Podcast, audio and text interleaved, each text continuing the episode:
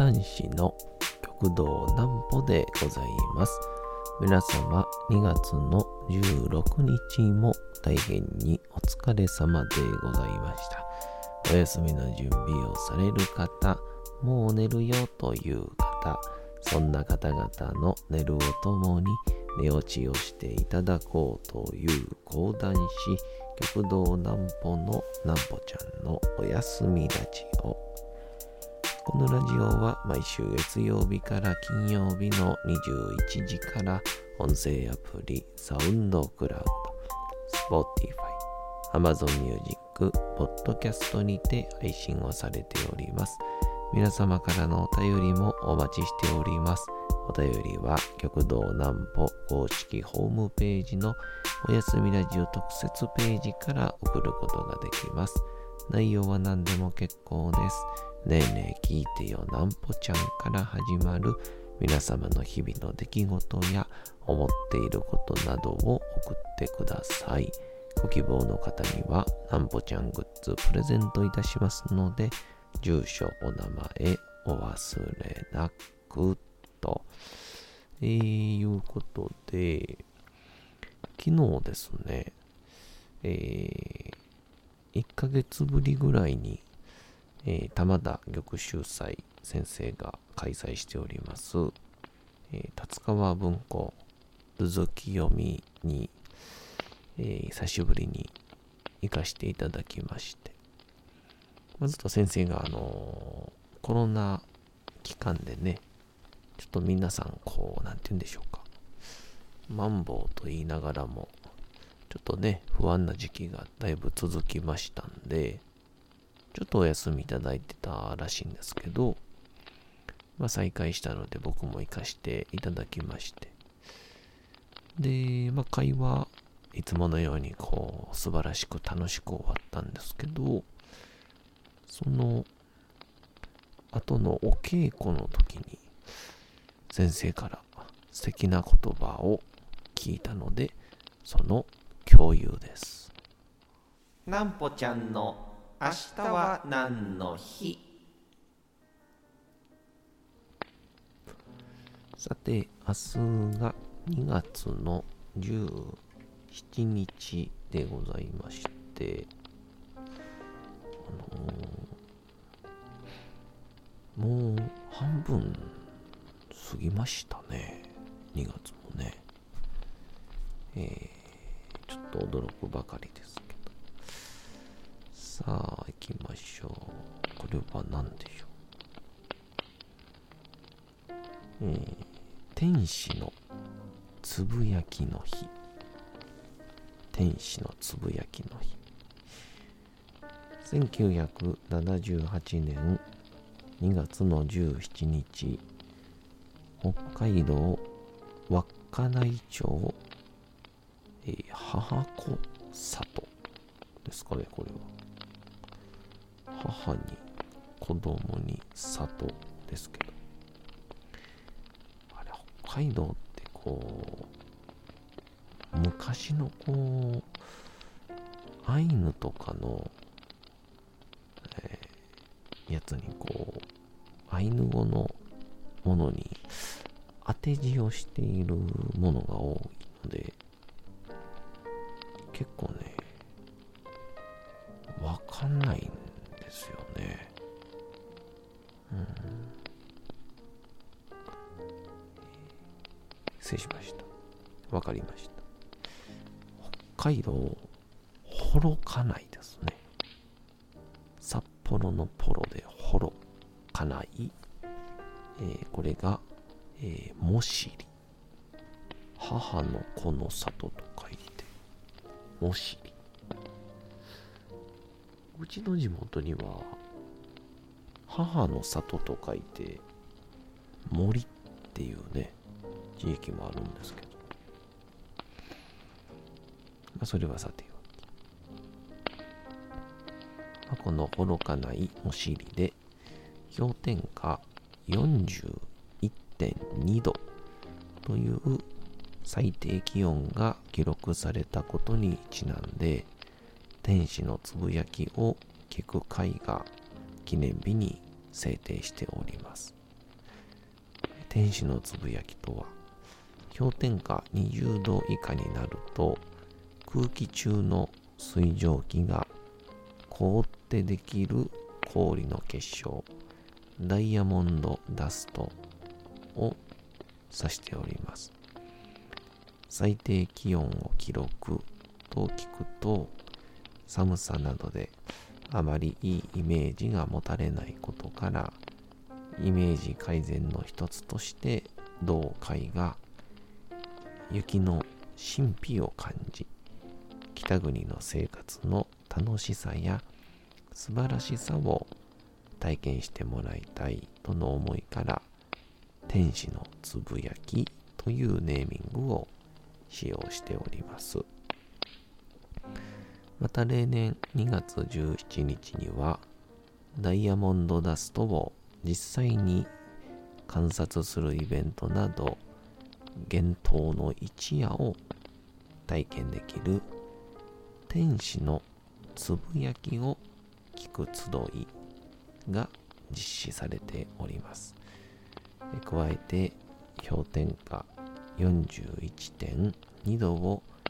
記録したことにちなんで作られた最寒の地記念公園クリスタルパークではライトアップなどが実施をされております。ちなみに氷点下41.2度の観測記録は気象庁の公式記録となる観察対象からは外れていたため残念ながら非公式ではありますが日本最低気温となっています。で、これ正式記録では、氷点下の41度。北海道旭川市の1902年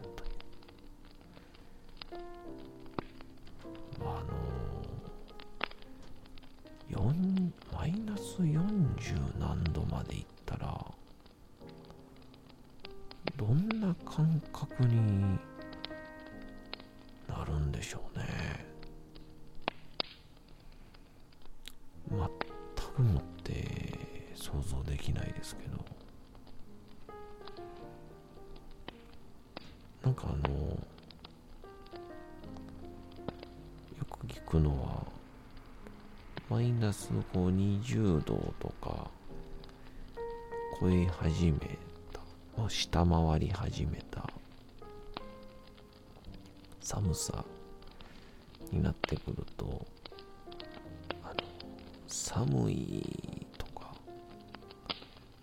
ではなくてもうあのあれらしいですね。激痛が訪れるらしいですね、うん、めちゃくちゃ痛いっていう、えー、またちょっと週末は寒くなるそうですから、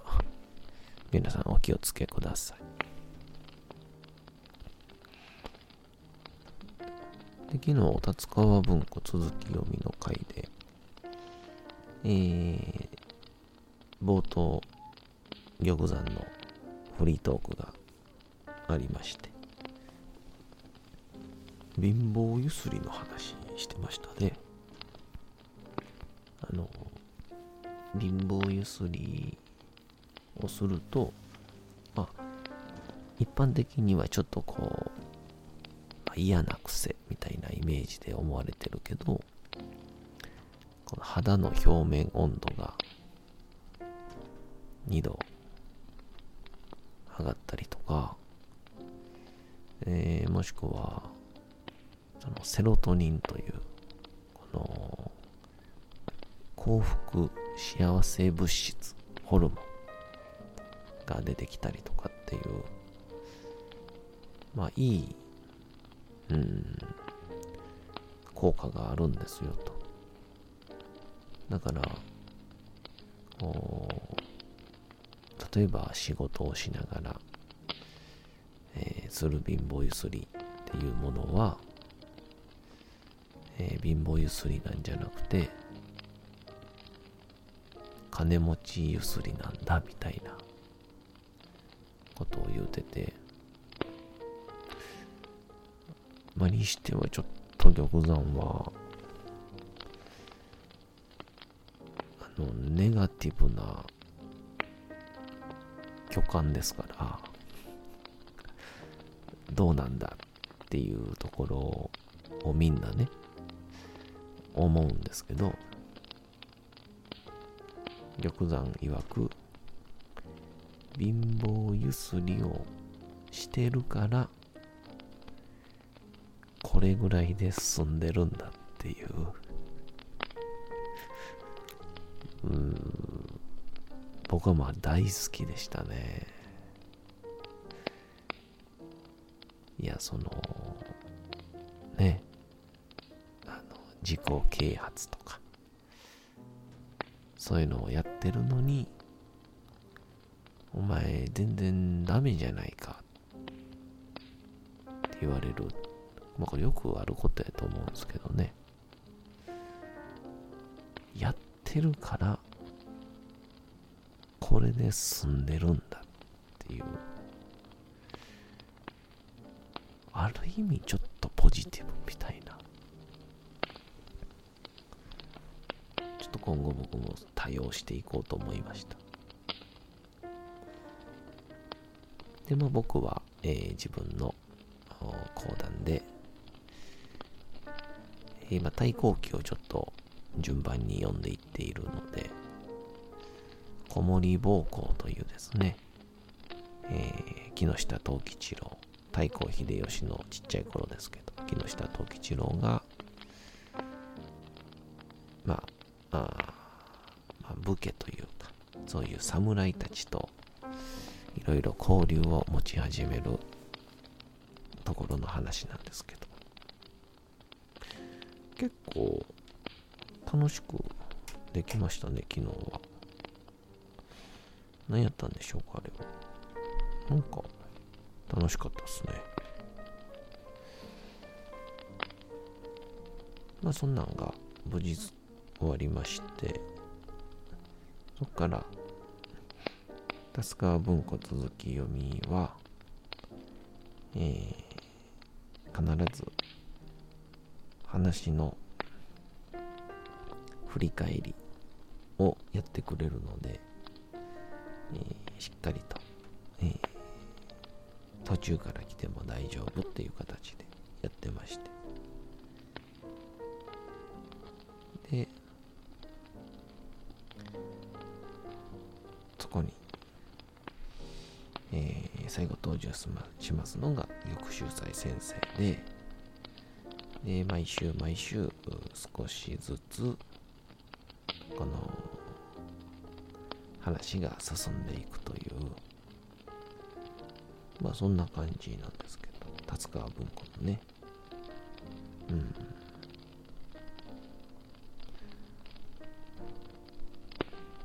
まあ、その会が終わって、玉秀斎先生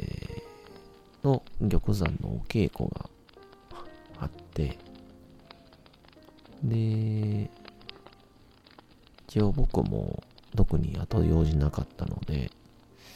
まあ邪魔にならないようなところで、稽古を見学させていただきまして、で、玉山がえー、般若寺の焼き打ちというですね、えー、やつの稽古をしてて。まあ、でもすごいですね、本当に。こう、師匠の前でネタをやるって、結構、うん、緊張するんですよ。うん、すごく緊張して、えー、ちょっとでもこう、なんて言うんでしょうね、こう、ネガティブというか、受け身というか、こう、気持ちがこう後ろ向きに、体重が後ろに乗ると、一気に緊張とかプレッシャーに潰されるんですよね。イコール、セリフが出てこなくなったりとか、するんですけど、やっぱり玉山しっかりと、えー、いい感じにやって、で、その時先生が、こう、まあ、細かいことはね、もちろんちょっとここでは言えないんですけど、えー、まあ、総評として、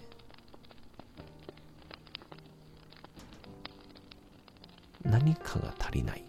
ていう話をされてて、まあ、の僕らの芸歴のやつなんか、僕も含めて、99.9%足りないんですけど、まあ、その中で何か、何かっていうところを先生がご自分で模索をされながら、こう、その場で行き着いた答えっていうのが、この話をほんまに伝えたいと思ってますか？っていう。で、まあそれはなんかこう、文脈とか、言葉尻とか、そういうのよりも、こう、心根というか、こんな面白い話あるんですよっていう、ある意味、えー、喋りたがりじゃないですけど、かつて情報を喋ることで金を儲けてた講談師公爵士の一番根本になるエネルギー。こんな面白い話あるんですからてくださいよみたいなっていう部分もうこの話が言いたいっていう気持ちがちょっと足りないかな、みたいな。特に、えー、まあ、玉秀斎先生は、えーとまあ、次から次へと、こう依頼に応えて、もう前日であろうが、直前であろうが、はたまた即興でも、えー、創作の講談ができてしまうという人ですから、ある意味、100回稽古した芸には、もちろん負けるんですよね。でもそれでも、同じぐらいお客さんを、えー、満足させる理由っていうのは、そこに、どうしても伝えたいというエネルギーがあるからなんだと。だから、ある意味、今でも飯が食えてるんだと思うっていう、こう、先生なりの自己分析みたいなものもあって、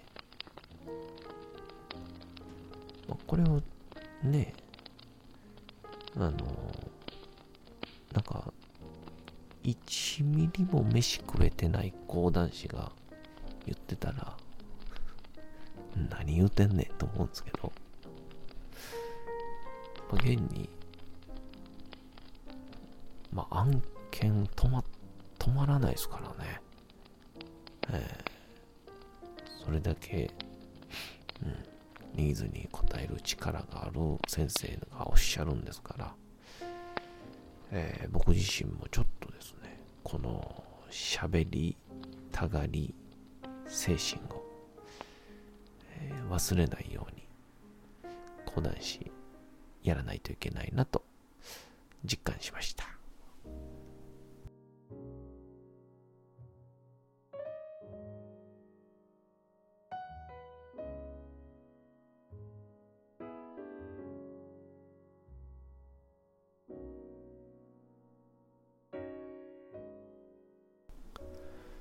さて、時刻はうとうと朗読会の時間となりました。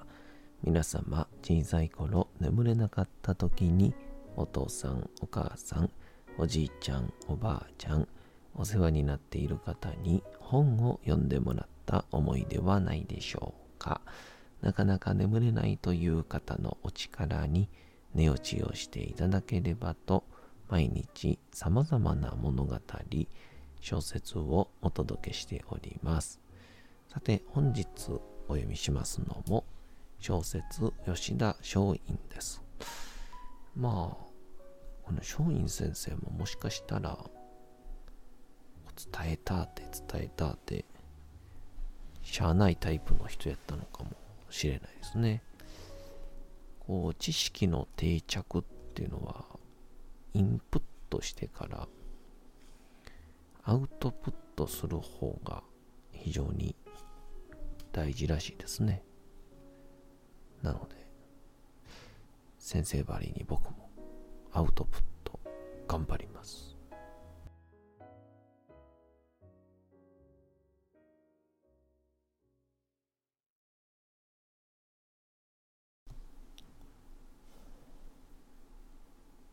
小説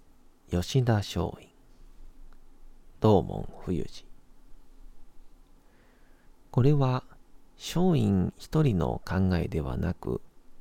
死の佐久間正山も進めたことである。死の佐久間正山と話した松陰は土佐の領民でアメリカに漂流をした中浜万次郎の話を聞いていた。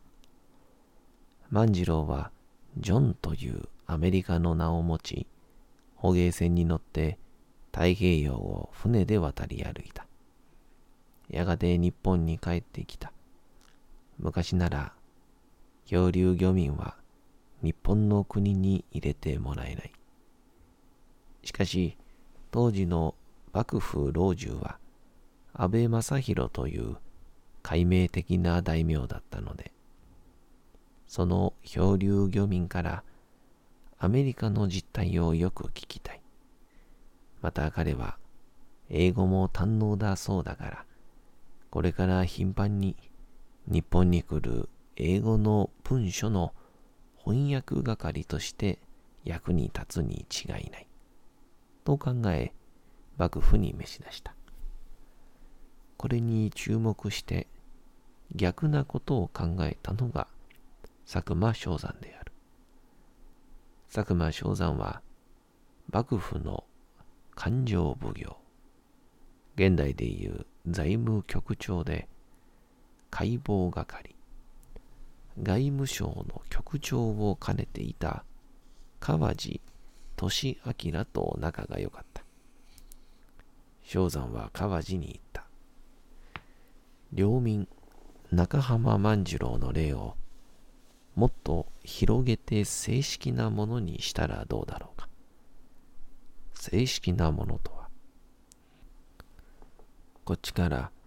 志のある若者をアメリカに送り込んで、かの国の実態をよく調査させるんだ。そうすれば、日本国民もただ、頭に血を昇らせた上位などというバカバカしい考えを捨てるだろう。派遣留学生の案である。この案には川路もかなり関心を示した。しかしまだペリーが持ってきた日本への開国要求をどうするか決定していない時期なので、他の幕府の連中に話せば、とんでもないと言われることは目に見えていた。